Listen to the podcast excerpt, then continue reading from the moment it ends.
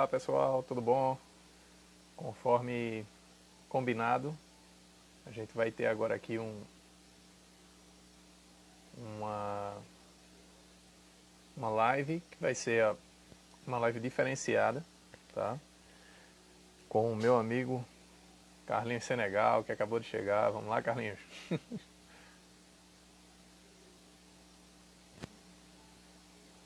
vai dar tudo certo aqui.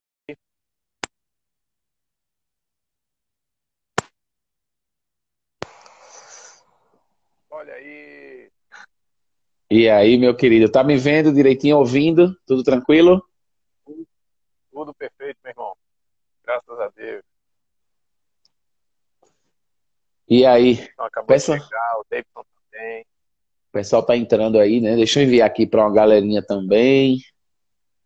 Que a gente tá online. O pessoal que tá ouvindo aqui, que tá entrando, clica no botão aí de gostei para poder o Instagram mostrar para mais pessoas.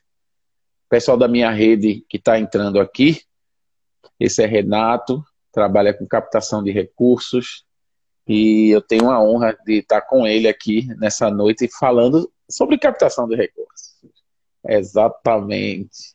Então compartilhei com, se você conhece, você da minha rede, tem muitos pastores, muita gente de igreja, de ONG, compartilha com essa galera, porque vai ser muito interessante o papo que a gente vai bater hoje, né, Renato? É, eu acredito, Carlinhos, que a gente, na verdade, vai iniciar um processo que é super importante. Você está dando para ouvir direitinho, estou brigando aqui com esse microfone. Mas eu acredito que a gente vai iniciar um processo que eu vejo como muito importante no terceiro setor. E enfim, fala sobre esse preparo para os desafios diversos que a gente deve ter, mas com pé no chão, né? Pisando em solo firme, pisando claro. em então, sem, sem, sem delirar muito, né? Sem delirar. É, fazendo a coisa bem estruturada, bem organizada. Então, vai ser bem nessa dinâmica. Não sei se a gente dá um, a sua experiência, você que é uma pessoa que, que tem conduzido ter diálogos com bastante tranquilidade. É, tu aconselha a gente iniciar essa apresentação e aí as pessoas vão entrando na medida que a gente introduz o assunto. Isso, eu acho melhor a gente começar, com certeza. Vamos começar porque eu vou transformar também essa live em podcast, vai para o meu podcast e vai ficar salvo no IGTV de Renato no meu IGTV. Então, quem quiser ver depois vai poder ver, rever, rever as dicas, né? Baixar no celular também, enfim. Não, vai, não tem desculpa, como diz a, a chamada da live. É. Sem desculpas para captar recursos, tá? Para que você tenha resultado. Como anfitrião, Carlinhos, eu vou fazer só um preâmbulo e depois deixo que você se apresente. Vou explorar bastante seu conhecimento, quero aprender muito com você. Sei que a gente tem, tem uma história, nós dois desenvolvemos trabalho no terceiro setor já há um certo tempo, mas acho que você termina sendo mais calejado em alguns desafios e aí eu vou querer é, beber dessa água e tenho certeza que compartilhar isso com, com o grupo também, tá? Meu Beleza. nome é Renato Carneiro, sou gerente de projetos de uma organização aqui em Recife, mas atuo como captador de recursos em diversos projetos de iniciativas também diversas, tá? é, desde cultura, projetos com lei incentivada, projetos que ainda não saíram do papel, que são apenas um sonho, às vezes, do, do gestor, e ou daquela pessoa que tem o interesse em fazer o bem, tem interesse em fazer a diferença na vida das pessoas, mas por algum motivo não conseguiu colocar em prática. Tá? É, e aí atuo com isso há mais de 15 anos aqui em Recife, já faço trabalho. Na verdade, eu brinco que minha primeira experiência com captação de recursos foi na quinta série, quando ainda estava ali iniciando o que hoje é o ensino fundamental, que não existia essa nomenclatura na época. E é, a gente ia participar, minha escola, minha, minha sala, na verdade, ia participar de um, de um torneio interclasses e todas as turmas iam participar com um uniforme que era bancado por alguém, o pai de alguém. Só que no meu, na minha turma não tinha ninguém que pudesse fazer isso e a gente fez uma carta de, de apresentação e começou a procurar os empresários, era na Avenida Conda Boa Vista, que é uma avenida super conhecida aqui em, aqui em Recife, no centro da cidade, e a gente começou a ir nas, nos lojistas para ver quem é que tinha condição de patrocinar o nosso uniforme. E a nossa equipe foi a única que tinha um patrocínio de verdade, né? não era pai de ninguém, não era mãe de ninguém, era um, um lojista, um dono de uma loja de, de fotografia de revelação que resolveu bancar o nosso projeto, nossa equipe, né? A gente não ganhou nada, mas ganhou experiência no, no processo de captação de recursos, que realmente a equipe esportiva era muito ruim, mas a gente tinha uma série de outras habilidades. E de lá para cá, desenvolvi algumas habilidades, sou formado em psicologia, então fui aplicando alguns conhecimentos do, da psicologia no processo de captação de recursos. Tá? Então, sendo bem rápido, já fui presidente do Conselho Municipal de Direito da Criança e Adolescente aqui em Recife, é, sou é, ex-participante de um, de um programa do Departamento de Estado norte-americano, é chamado, a, a, gente, a sigla é IVLP, que é, é visitantes interna líderes visitantes internacionais, é o principal programa de, de intercâmbio do profissional do Departamento de Estado norte-americano, então tenho a sorte de ter participado disso também. E estou assumindo agora, está tá no processo de eleição, mas como é chapa única, provavelmente eu seja a pessoa que assume a coordenação desse grupo de ex-participantes do, de projetos do Departamento de Estado norte-americano, tá? aqui em Recife. Existem outros, outros espaços, mas aqui em Recife vai ficar sob a minha responsabilidade e do Júlio, que é um menino fantástico, que também vem com essa energia para a gente conduzir esse desafio. Tá? Carlinhos, meu querido, faça agora a sua apresentação, estou aqui para aprender de fato. É, eu sou conhecido como Carlinhos, Carlinhos Senegal, sou de Recife, é, sou formado em redes de computadores, tenho pós-graduação em gestão de projetos, era empresário, era empresário antes de vir para o Senegal e me descobri empreendedor social aqui no Senegal. Sou missionário, fui enviado através da minha igreja para atuar nesse setor aqui no Senegal, mas chegando aqui eu me descobri empreendedor social e hoje sou empreendedor social e desenvolvo projetos focados em empoderamento de pessoas, desenvolvimento comunitário. Estou construindo uma escola para 400 crianças e estou agora com um projeto de geração de renda para mulheres senegaleses. Então, é o que eu estou fazendo agora aqui no Senegal. Maravilha, meu amigo. É, Carlinhos, me, me tira uma dúvida, que já é uma das perguntas que o pessoal estava colocando. Tu chegasse a trabalhar com projeto social aqui em Recife também, de alguma forma? Tu vivenciasse essa dinâmica quando estava aqui? É, na verdade, o projeto social, ele, ele nasce na minha vida a partir do momento, quando eu era criança, né? Eu era católico, antes de ser protestante, e eu ia com uma tia minha é, visitar algumas comunidades ali de Jaboatão, junto com a pastoral da criança. Ela, ela, a pastoral da criança trabalhava com, é, com crianças em situação de desnutrição. Né? Era um projeto de nutrição, de acompanhamento familiar, também tinha missa. Tinha... Então, assim, isso nasce dentro de mim desde criança. Eu fui crescendo, me tornei protestante, a igreja protestante também atuava muito dentro das comunidades, então eu fazia isso como uma pessoa hoje faz, tradicional, né, que frequenta os cultos, e tem sua vida profissional à parte, mas no final de semana está sempre se envolvendo né, com, com, projetos.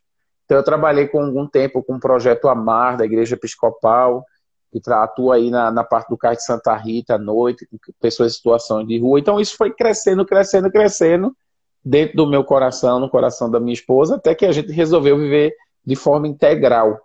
Né? A Débora trabalhava no banco, eu era empresário, então a gente se desliga dos nossos cargos, das nossas funções profissionais, e aí vem para Senegal para viver integralmente e, e, se entregando, de fato, para projetos de forma parcial, mais parcial. Né?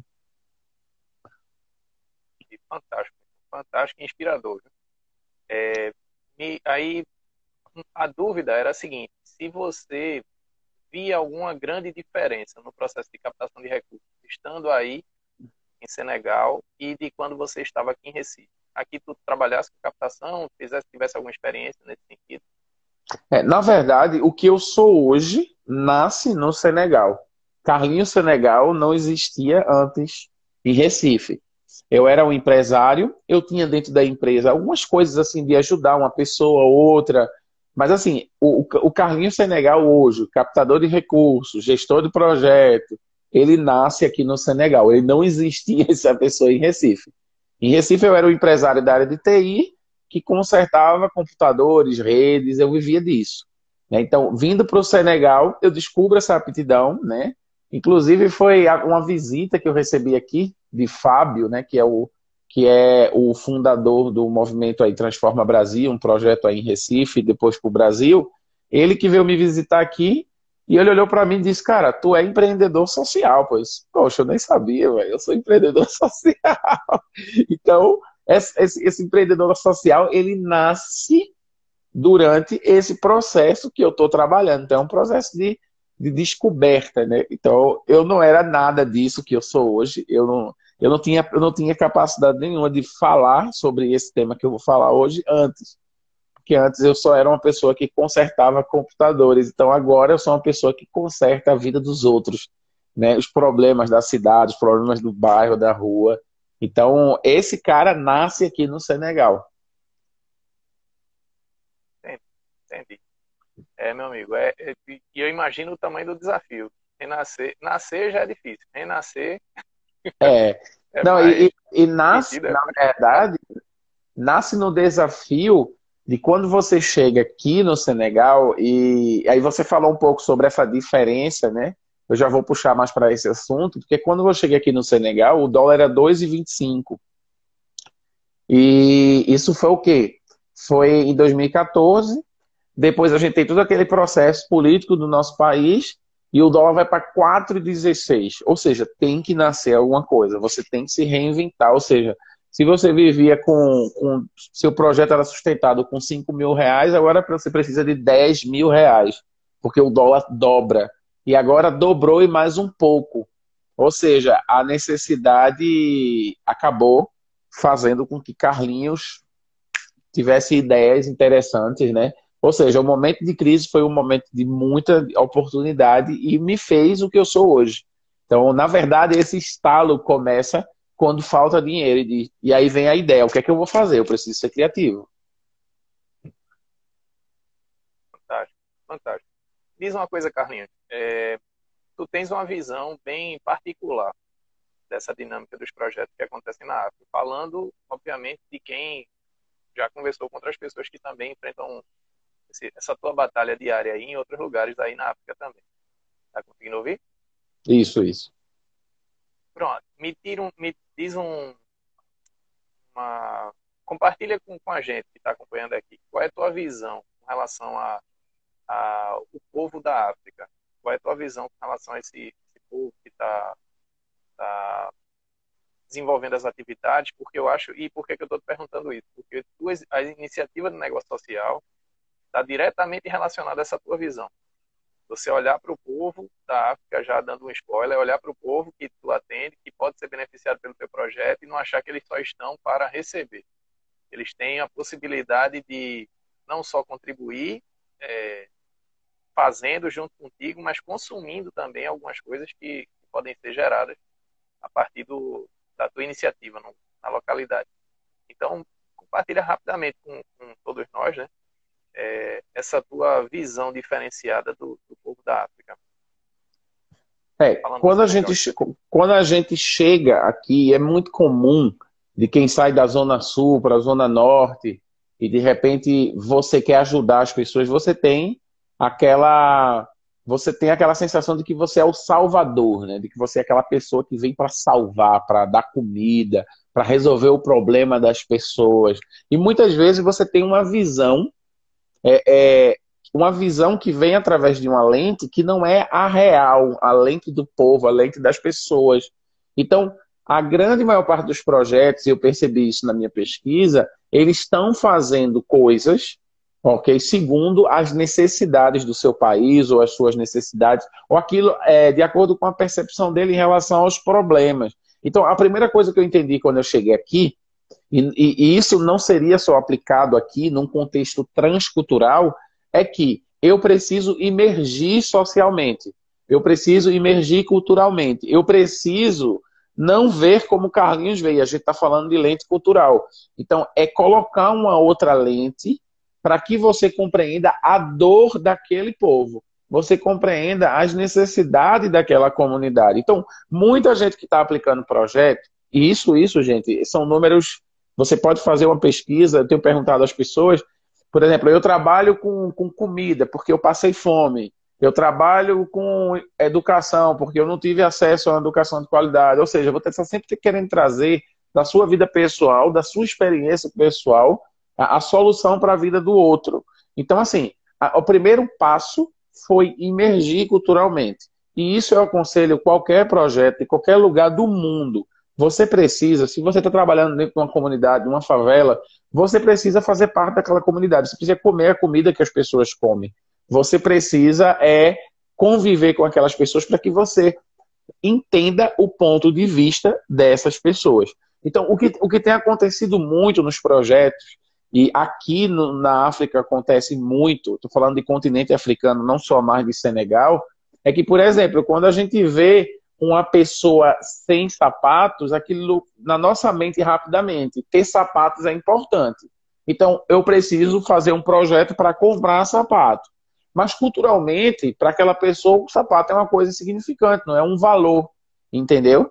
Então, aí a gente tem esses conflitos o tempo todo. Muita gente está desenvolvendo projeto aqui e também vejo, porque eu também dou muita mentoria em projetos no Brasil, muita gente atendendo às suas expectativas, é, fornecendo, algo que, fornecendo algo que não é uma, uma necessidade para o outro, mas o outro recebe porque você está dando. Então, assim, o primeiro, a, primeira etapa, e a gente sabe em gestão de projetos, deveria ser essa, é você poder fazer a sua pesquisa, é você dormir. Né? A gente viu, eu estava vendo agora o filme Pantera Negra, né, que teve a morte do, do, do ator, lamentavelmente, e ele é engraçado que as pessoas vieram morar na África durante um tempo, um ano e pouco, para entender como funciona a cosmovisão do lugar para que se fizesse o filme de uma forma muito mais autêntica. Ou seja, as pessoas estão usando esses recursos, mas o pessoal do terceiro setor muitas vezes não usa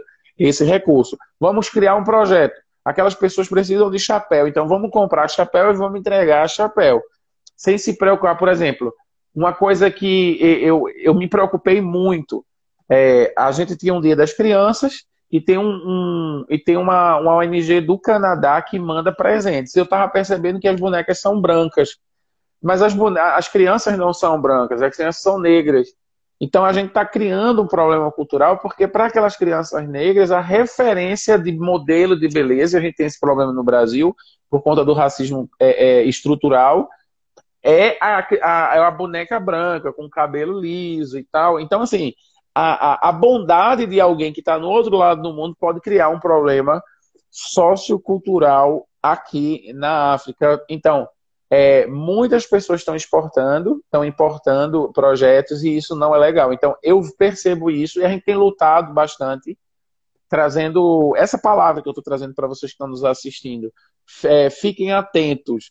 É, a gente não dá aquilo que a gente quer para a gente, a gente dá aquilo que o outro necessita receber. Então, se você percebe uma dor, você percebe uma necessidade, você tem que estar bem atento àquela necessidade segundo aquela pessoa, não segundo a, a sua cosmovisão, porque você pode ser é, você pode ser enganado e de repente você criar um problema ao invés de trazer uma solução para alguém. Perfeito, perfeito. E, e eu alinho demais com esse teu pensamento.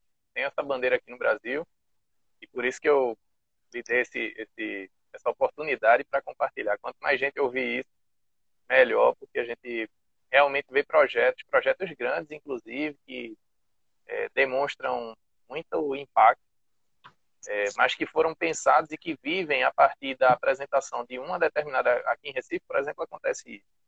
Projeto de música gigantesco que vive em função da, da vulnerabilidade de uma determinada localidade daqui mas que na verdade aquele projeto não atende aos anseios daquela comunidade. Ele de, acontece na comunidade, mas ele trabalha com, com as pessoas então, de várias outras localidades. Não, e muitas vezes, Renato, você cai numa armadilha que é o quê? Você tem uma característica de miséria para aquela cultura. Por exemplo, A, a, metade da população brasileira é negra. Metade da população brasileira é pobre. A gente tem um problema de racismo estrutural muito grande. Então, rapidamente, todo negro é pobre. E quando você vê um, um, um, garoto africano, rapidamente você acha que ele é pobre, sendo rico ou não, porque tem muitos garotos ricos que moram aqui no meu bairro e são negros. Então, e rapidamente, quando você vê um garoto jogando bola na rua, surge você mesmo, esse cara é muito pobre. Por quê? O seu conceito de pobreza é, é em relação àquilo que você tem, os problemas sociais que você tem no, no seu país. Então, é, é, por exemplo, eu vou dar um exemplo clássico aqui é, como você calcular é, pobreza numa, numa, numa cultura. No Brasil, a gente, quando a gente come um prato de feijão com arroz, que é um prato tradicional para todo o Brasil, e a proteína é um grande aferidor de pobreza, a quantidade de proteína no prato.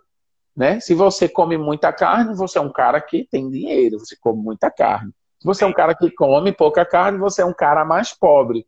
Então, o que acontece muito aqui? Quando, quando missionários chegam na cultura, o senegalês, consequentemente, ele eh, tranquilamente ele come pouca carne, pouca proteína, porque isso é cultural. Então você olha e diz: caramba, essa pessoa é pobre, porque o tamanho da proteína é muito grande e a quantidade de arroz é enorme. Só que, por exemplo, na cultura que eu trabalho, uma forma de você medir pobreza é, é, é você não comer cuscuz à noite.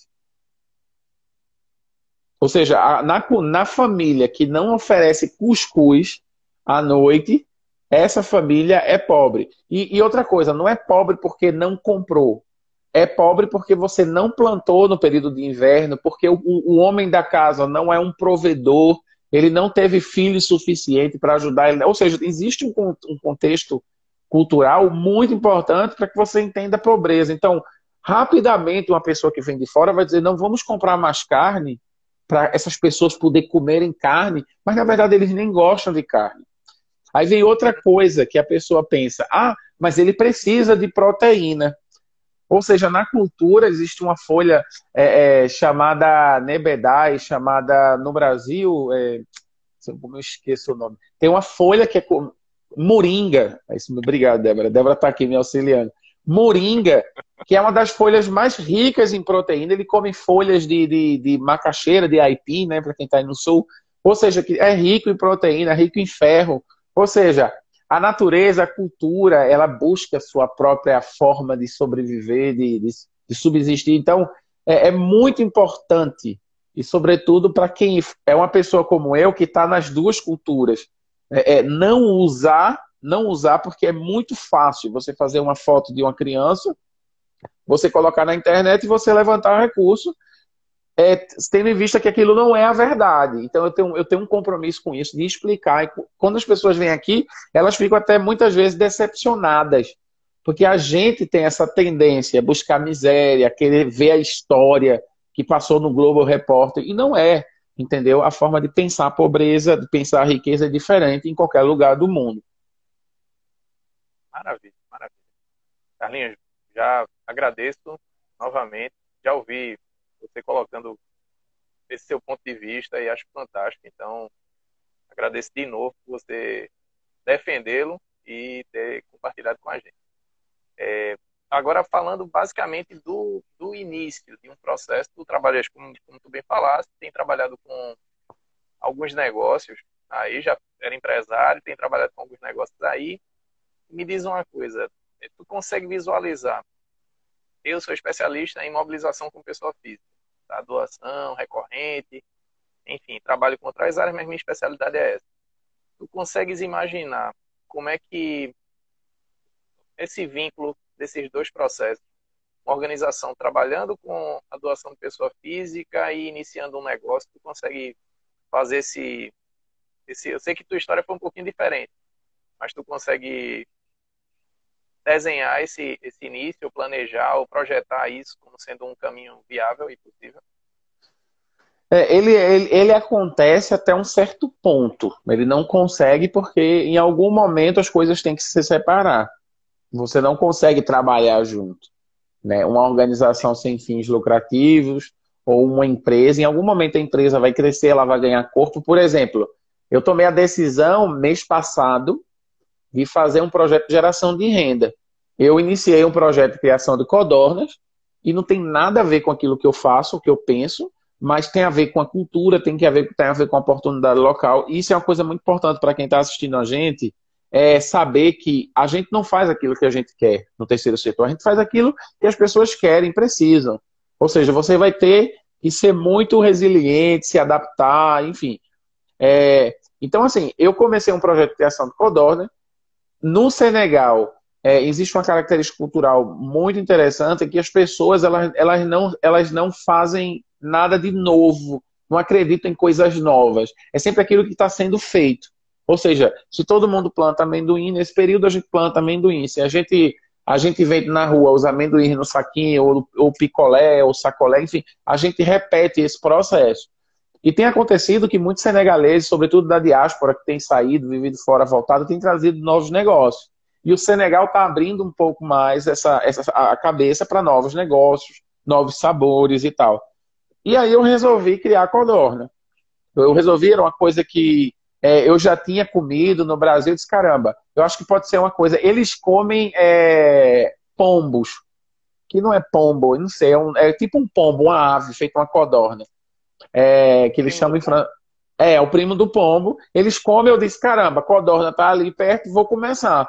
E quando eu comecei, explodiu. A gente começou a faturar, a gente começou a sustentar o projeto aqui em Dakar, pagar aluguel, conta com esse dinheiro.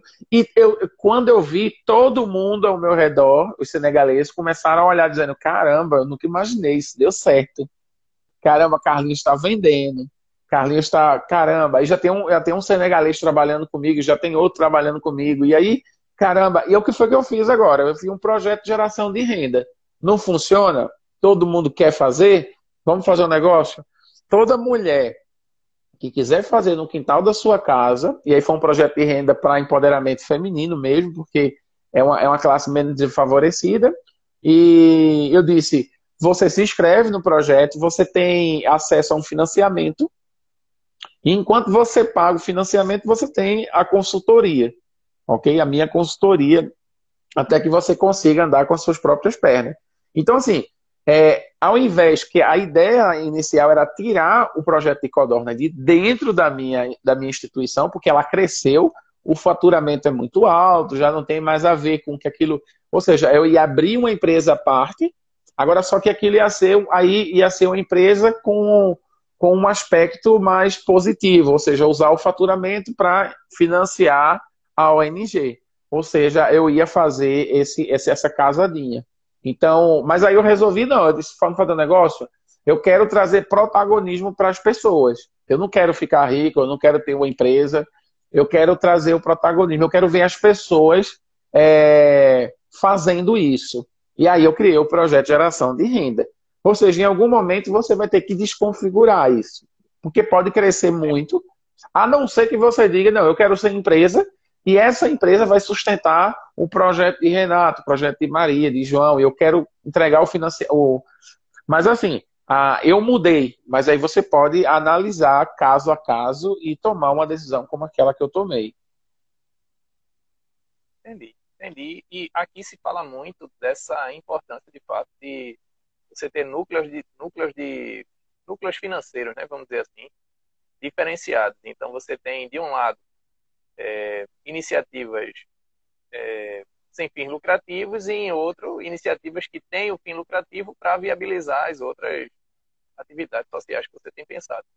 Então, de fato, aqui quando se fala nessa, nesse diálogo entre é, negócio social, que está sendo muito falado, ou, ou, entre negócios e organizações, é, para fugir, né, obviamente, da dinâmica da, da organização que criou que tem uma fundação que banca projetos, a gente não está tá falando do, do, caminho contrário.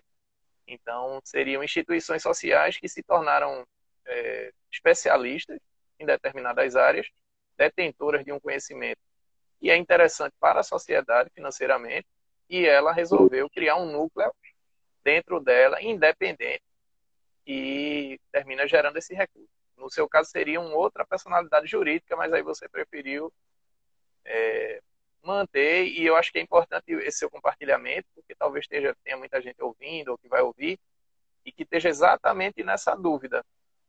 É, meu negócio está crescendo, está tá se desenvolvendo, tem condição de funcionar sozinho, sem, o, sem precisar do projeto social. E aí está exatamente nessa, nessa dúvida, né? Da, da independência, obviamente com a contribuição ainda para o projeto, Exatamente. crescendo de uma focada. Acho que é uma experiência muito legal que você compartilha. É, tu, tu, como é que tu fizesse, Carlinhos, no teu começo para ter o fluxo de caixa pra, de, que todo negócio precisa ter? Para ter aquele recurso para o investimento e desse investimento que ele fosse crescendo. Como é que tu fizesse? Foi dinheiro teu? Foi como é que era o, a tua organização? É, eu sempre começo. A empresa que eu comecei em Recife hoje pertence a um grande amigo. É, o projeto de Codornas, a construção da escola, tudo eu começo de uma forma é, é, gerando demanda e entregando serviço ou produto, gerando demanda. Eu nunca, eu nunca, eu nunca fabricaria, eu nunca fabricaria mil cadernos para vender caderno. Eu sempre, eu sempre penso, fabrico 200 e gera uma demanda de 400. Aí fabrico 400 e gera uma demanda de 600. Eu gosto muito desse tipo de começo. Então, o que foi que eu fiz? Eu percebi que existia uma dor, tinha um grupo de pessoas querendo estudar informática e eu, eu tinha uma garagem vazia e eu peguei e usei a garagem para dar aula de informática a custo zero, praticamente, porque eu abria os computadores velhos que eu tinha, foi uma escola que doou para mim, e aí eu comecei a dar curso de informática. Ou seja, gerou demanda, o pessoal viu que eu estava dando curso de informática, outras pessoas vieram se inscrever. Então, com o material que eu, eu adquiria desse, desses alunos inicialmente, eu comecei a levantar recurso para as próximas turmas. disse, gente, olha só, estou aqui capacitando cinco jovens, tal, tal, tal, tal, tal. O ciclo é esse, eu capacito, dou um estágio, insiro no mercado de trabalho e as pessoas começaram a investir. Eu formava uma turma, eu conseguia dinheiro para segunda, da segunda para terceira, da terceira para quarta. É, é, é um conceito que eu uso que é fazendo muito com pouco. Tem muita gente que tem um projeto no papel, um número exorbitante e nunca vai conseguir as pessoas elas tendem a querer investir em projetos que estão funcionando. Ou seja, muitas vezes você quer alugar um lugar para dar aula de reforço, mas você tem uma mesa atrás da sua casa. E você começaria, você poderia começando dando aula de reforço na sua casa. Ou seja, e através dessas aulas de reforço você conseguir material suficiente para você levantar recurso para as próximas aulas, para as próximas turmas. E também essa síndrome que o brasileiro tem do, de, de, de, começar grande com todos os recursos, né?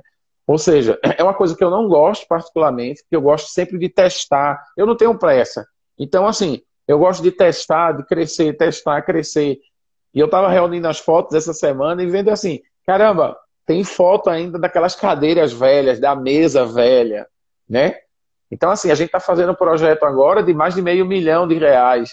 E para mim, no início, eu precisava de mil reais. Ou seja, essas comparações, você ter sonhado com aquilo. Eu acho que tudo isso é muito saudável.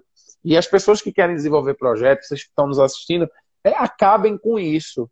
Comece com o que tem, de forma organizada, tranquilo, comece, porque esse começo vai encorajar um tipo de semeador que gosta de doar vendo.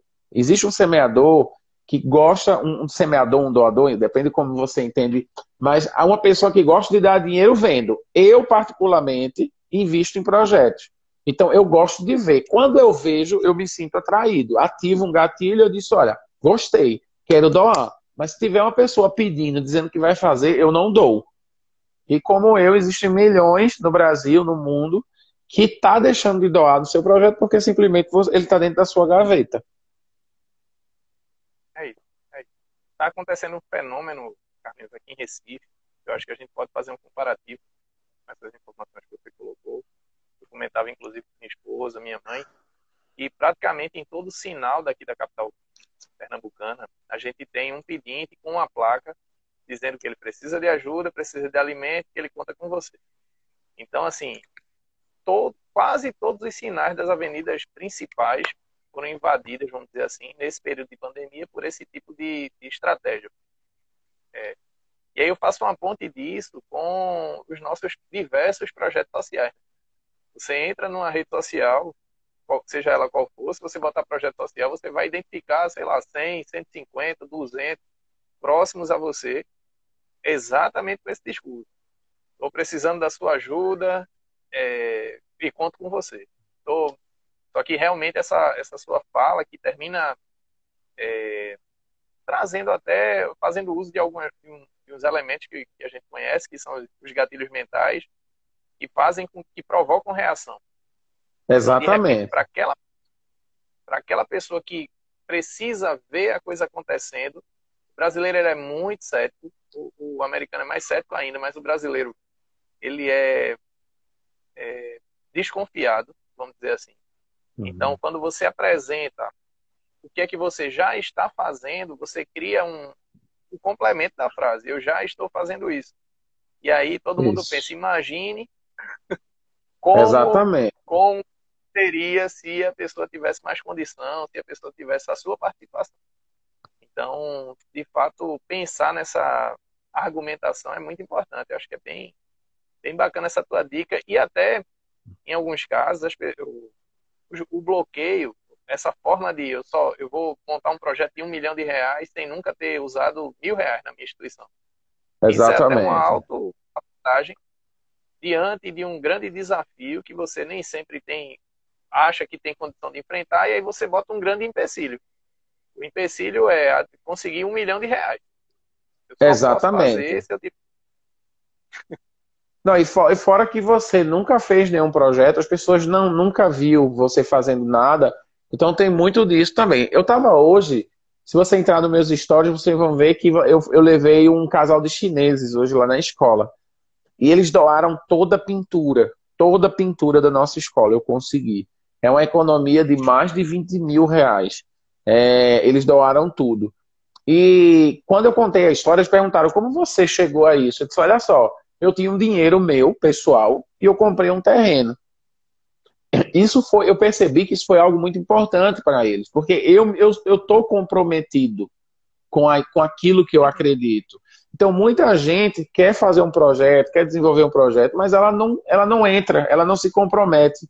Ou seja, é muito importante você se comprometer, você ser o primeiro doador do seu projeto, daquilo que você acredita. E eu lembro que eu comprei o um terreno e eu disse, eu disse, eu sou um homem religioso, todo mundo sabe disso. Eu orei, eu disse, Deus, é, é muito pequeno o terreno. Eu quero botar 400 crianças aqui. Como é que eu vou botar num terreno de 15 por 20? E aí eu orei e no outro dia eu recebi uma doação de 10 mil reais, que era o valor certinho para eu comprar outro terreno do lado. E aí a história começou. E aí eu fiz um stories e disse, gente, eu estou aqui, acabei de comprar esse terreno com o meu dinheiro, mas eu preciso de mais. Vamos embora. Ou seja, as pessoas veem o seu engajamento, a sua, a sua participação, o seu comprometimento e vão querer investir. Então, isso, isso é muito, muito, muito, muito importante. Outra coisa muito importante, aproveitando, é você não ter esse sentimento de, de autopiedade, sabe? Por exemplo, eu, eu deixo bem claro para quem vai me visitar e vai visitar o projeto que é uma oportunidade para eles investir no meu projeto. Ou no projeto que Deus está fazendo através da minha vida. É, um, é uma oportunidade para eles, porque você é uma pessoa extremamente insignificante, você é uma pessoa que não tem, sua vida não tem sentido, você está com o, o, banco cheio de dinheiro, você vai morrer e as pessoas vão gastar o seu dinheiro. Ou seja, você tem a oportunidade de fazer o bem na vida do outro. E eu estou dando essa oportunidade para você. Parece que eu estou sendo um pouco boçal, mas na verdade o que, eu quero, o que eu quero transmitir aqui é que muitas vezes você fica, ai que pena, as pessoas são pobres, a gente está precisando, ai eu não consigo. Minha gente, eu estou construindo uma escola e eu vou construir uma escola, independente de você que está me assistindo ou não. Eu vou entregar, porque eu vou mobilizar, eu vou investir meu tempo, eu vou pedir dinheiro na internet. Ou seja, você precisa sair desse lugar de miséria que você vive e ir para um lugar de uma postura de nobreza, porque nós estamos, transformando o planeta. A gente está num lugar agora que é uma grande oportunidade para nós, é uma grande oportunidade para quem está investindo seu dinheiro. Porque você está você tá mudando a realidade social de um lugar. Por exemplo, você vive em Recife. Recife é, é um dos lugares mais perigosos do nosso país. É, se a gente se tem alguém trabalhando em uma comunidade para mudar a realidade das crianças, dos jovens daquela comunidade, ou, ou, das periferias da cidade do Recife, daqui a, daqui a 50 anos a gente, não, a gente vai ter um índice menor de criminalidade, a gente vai ter um índice menor de, de, de estupro, a gente vai ter um índice menor de aborto, a gente vai ter um índice menor de todas as, todos os índices, porque a gente está investindo no lugar certo. Ou seja, para você é uma oportunidade. Porque ao invés de uma, de uma criança com uma arma atirando na sua cabeça, você vai ter uma criança com um livro na escola. Então, muitas vezes a gente precisa trazer essa visão para a sociedade. A gente que está fazendo esse trabalho de forma integral, a gente está transformando a nossa realidade. A gente está transformando a nossa cidade. Então, é, é, é, eu nunca deixo para as pessoas essa sensação, tipo, eu preciso de você. Nem eu preciso de você e nem, a, e nem a criança que vai estar na escola precisa de você. O que, na verdade, se precisa fazer é você dividir o que você tem. Porque você tem muito. Então, divida, entendeu? Para que a gente gere justiça social. Devolva o direito daquela pessoa de ter. Ah, eu falo muito isso porque na, na religião a qual eu faço parte, as pessoas têm muito esse espírito de miséria, ou dizer que vai ajudar. Ninguém ajuda ninguém.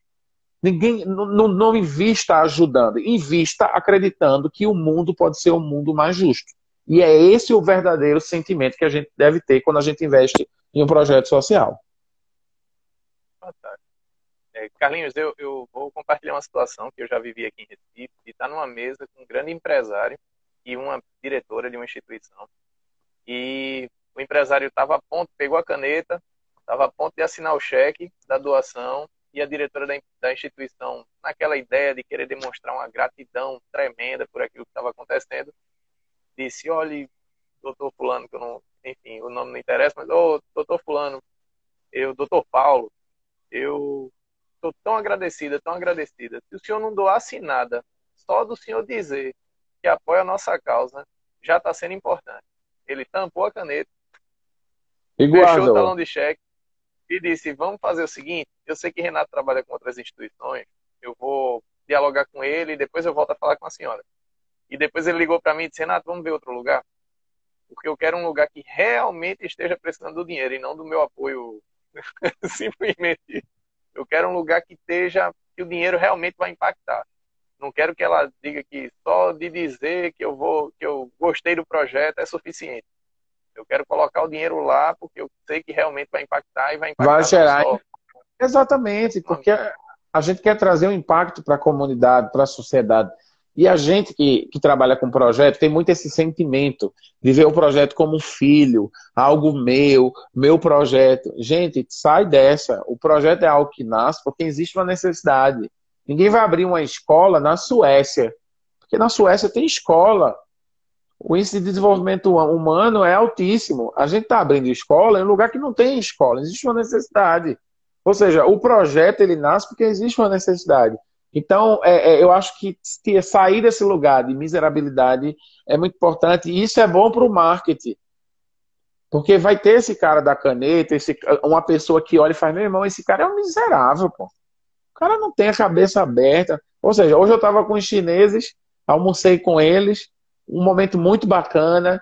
E, eu, e o que eu deixei assim, o meu espírito, disse, meu irmão, isso é uma oportunidade para você investir.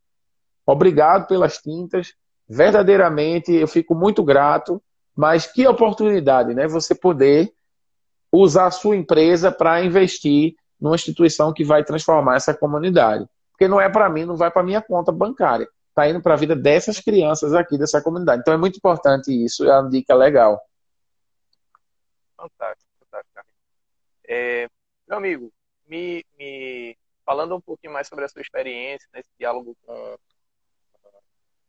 diversos, diversas linhas de captação, tu, tu, hoje, tu acha que uma instituição, como é que tu acha que, trazendo inclusive o tema da nossa, da nossa live, que eu não botei fixo aqui no comentário, porque eu sou um aprendiz disso, o Carlinhos é que achou nesse negócio, mas é equilibrando as contas da, da organização social civil, é, aqui se fala muito, Carlinhos, de, de, até o Marcelo Stravis, que é um pai da captação aqui do Brasil, é, fala muito sobre a importância de você ter essa doação de pessoa física como sendo o, o que vai proporcionar a previsibilidade da entrada da renda. É o que vai dar aquela estabilidade financeira para a organização.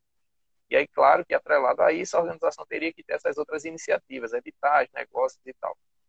É, tu acha que dá para uma organização, é, contrariando a, a fala desse, desse pai da captação, sendo ousado nesse sentido, tu acha que dá para uma organização garantir essa sustentabilidade através do negócio social, fazendo essa, seja vinculado ou desvinculado, mas tu acha que dá para ela garantir essa sustentabilidade é, dando ênfase a um, ao negócio social como caminho?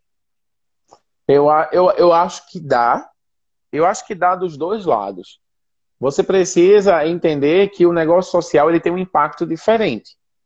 E quando você dá a oportunidade de uma pessoa física se envolver numa causa, numa causa social, você, você traz um impacto também diferente. A, a, quando você é um pai ou é uma mãe que investe num projeto social, em que o boleto está lá, no contas a pagar, seus filhos estão vendo que você tem um comprometimento com aquilo, você está gerando um impacto dentro da sua casa.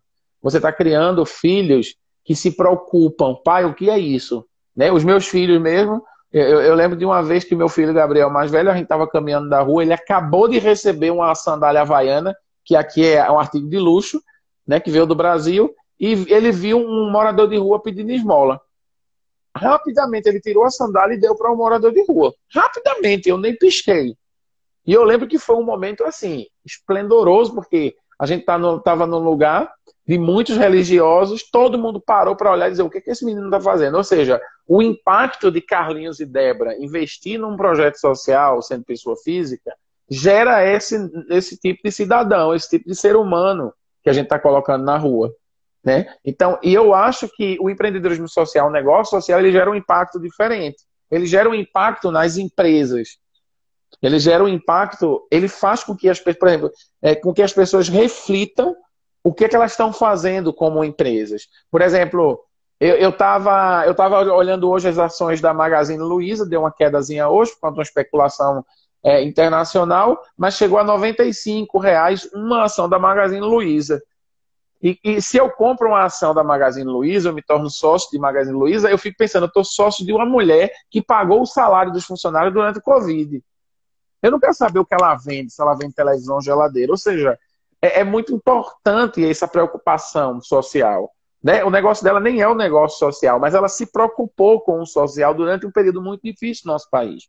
Então, e, e isso gerou impacto no varejo, isso gera impacto né, para os outros empresários que estão acumulando riqueza. Eu acho que são impactos diferentes. E até pensando no social, a gente precisa pensar nisso, porque eu quero trazer impacto para a família de Renato. Então, eu quero trazer o impacto para seu Geraldo, o dono da, da empresa, do supermercado. Então, eu acho que é muito importante você ter essa visão é, é, dupla para que você traga impactos em outros lugares, em vários lugares.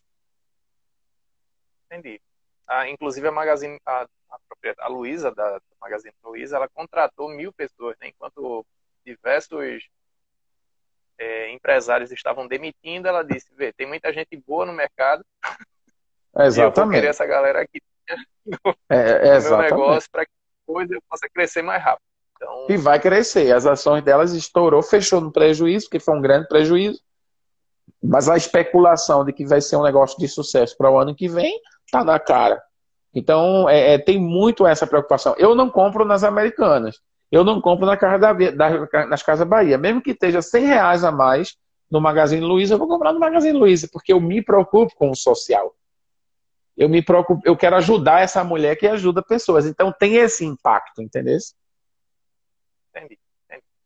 E aí, agora, se colocando um, um desafio, desafio esse vivido por quem de fato você enfrenta esse, essa tentativa de garantir a sustentabilidade através de negócios também, negócios sejam sociais ou negócios de outras ordens, é, com outros focos.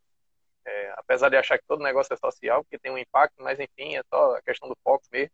Exato. É, o que é que tu, como é que tu acha? Porque assim, você precisa, claro que o brasileiro, ele, ele falando do, daqui novamente, né, do nosso público de consumo aqui, ele cada vez se preocupa mais com os, o, que é que a empresa faz, o que é que aquele, aquele empresário, aquele dono de negócio faz com o dinheiro que ele tem de lucro, mas ainda leva muito em consideração, isso está sendo um processo bem lento aqui, ainda leva-se muito em consideração o preço e, enfim, produto. Como é que tu, qual a dica que tu dá para essa galera que está ouvindo ou assistindo, ou que vai ouvir assistir, sobre como manter um, um preço atrativo fazendo uma gestão diferente do lucro, porque diferente da pessoa que vai vender, colocar uma margem de lucro em cima e ficar com dinheiro e aquele dinheiro vai usar para enriquecer, uma pessoa que tem um foco no social, no desenvolvimento social, uma parte disso vai retornar. A outra parte vai para o social e ele precisa equilibrar as coisas, né? Então, assim, é a tua sugestão nesse sentido? Ou, enfim, qual a tua teu compartilhamento aí a respeito dessa questão de desse equilíbrio? Tá? Do... É, é, a, gente, a gente precisa ter um espírito bom para lidar com isso. Porque você é um capitalista, você quer ganhar dinheiro. Mas você é um capitalista do bem, porque você se preocupa com o bem-estar das pessoas que estão trabalhando, com em pagar bem os fornecedores e vender por um preço justo. Eu acho que a gente tem, é, a, a, gente desencoraja muito os empreendedores sociais pelo simples fato dessa, dessa visão, essa visão do brasileiro. Né? É muito cultural essa visão medíocre. É uma palavra forte, medíocre, mas é importante usar ela, porque, por exemplo, o brasileiro, ele. Eu estava explicando isso a um senegalês um dia desses, sobre o porquê que o Estado não se preocupa com educação e não se preocupa com a saúde. E eu disse para ele: você paga, você cuida da sua saúde, cuida da sua educação, antes de ter um carro, antes de ter uma roupa? Ele disse: não. Então o Estado não vai se preocupar, porque a gente vira Estado, né? Então o brasileiro ele precisa começar a se preocupar, a, a, a ver, a se ver como protagonista, ok, da, dos problemas sociais. Ou seja, é, é, talvez eu compre um pouco mais caro isso, que é bio, ah, mas bio é muito caro. Mas você vai pagar 20 pau para botar um marca-passo. 25 mil no marca-passo. Porque você não comprou bio e comeu com uma gordura que não era trans. Ou seja, enfim, eu estou criando uma situação mais hipotética aqui. Ou seja, a gente precisa se tornar muito mais consciente. E a gente tem um outro problema que eu estava conversando com o senegalês, é que a gente não valoriza conhecimento como patrimônio. Ou seja, a gente sempre estuda para ganhar mais, para ter um salário bom. Você nunca aprende simplesmente para dizer eu sei, que é uma das coisas da cultura ocidental que faz com que a gente perca, né? A gente aprende para ganhar, a gente é para a gente ganhar. Ou seja, é muito comum no Brasil você encontrar um cara de nível superior que não sabe onde fica a Jamaica, onde fica o Nordeste, onde fica. As pessoas. Por quê? Porque o cara estudou focado naquilo. O cara ele não, ele, ele não curte conhecimentos gerais, ele não sabe como funciona o sistema digestivo, ele não tem um conhecimento amplo ou, ou nunca fez uma viagem simplesmente para conhecer. Veja só, as Áfricas é um dos, um dos continentes mais ricos em cultura do planeta. Mas a turma gosta de ir na França tirar a foto com a Torre Eiffel. Ou seja, é, é, as pessoas querem o status, as pessoas querem. Ou seja, eu encontrei uma vez duas brasileiras em Paris querendo perguntar uma coisa, não sabia falar francês, mas só queria ir para Paris, tirar a foto, estava tirando a foto lá na Torre Eiffel. Eu disse: se vocês não falam francês, não, nem aprenderam o básico para vir aqui. Não, a gente só queria vir para tirar a foto. Ou seja, o brasileiro tem essa característica, ele precisa perder isso. Ele precisa, ele precisa se achar meio burro, sabe? Dizer, caramba, eu não sei o, qual é a função do pâncreas no organismo. Caramba, que droga! Eu tenho pós-graduação e eu não sei o que é que faz o pâncreas.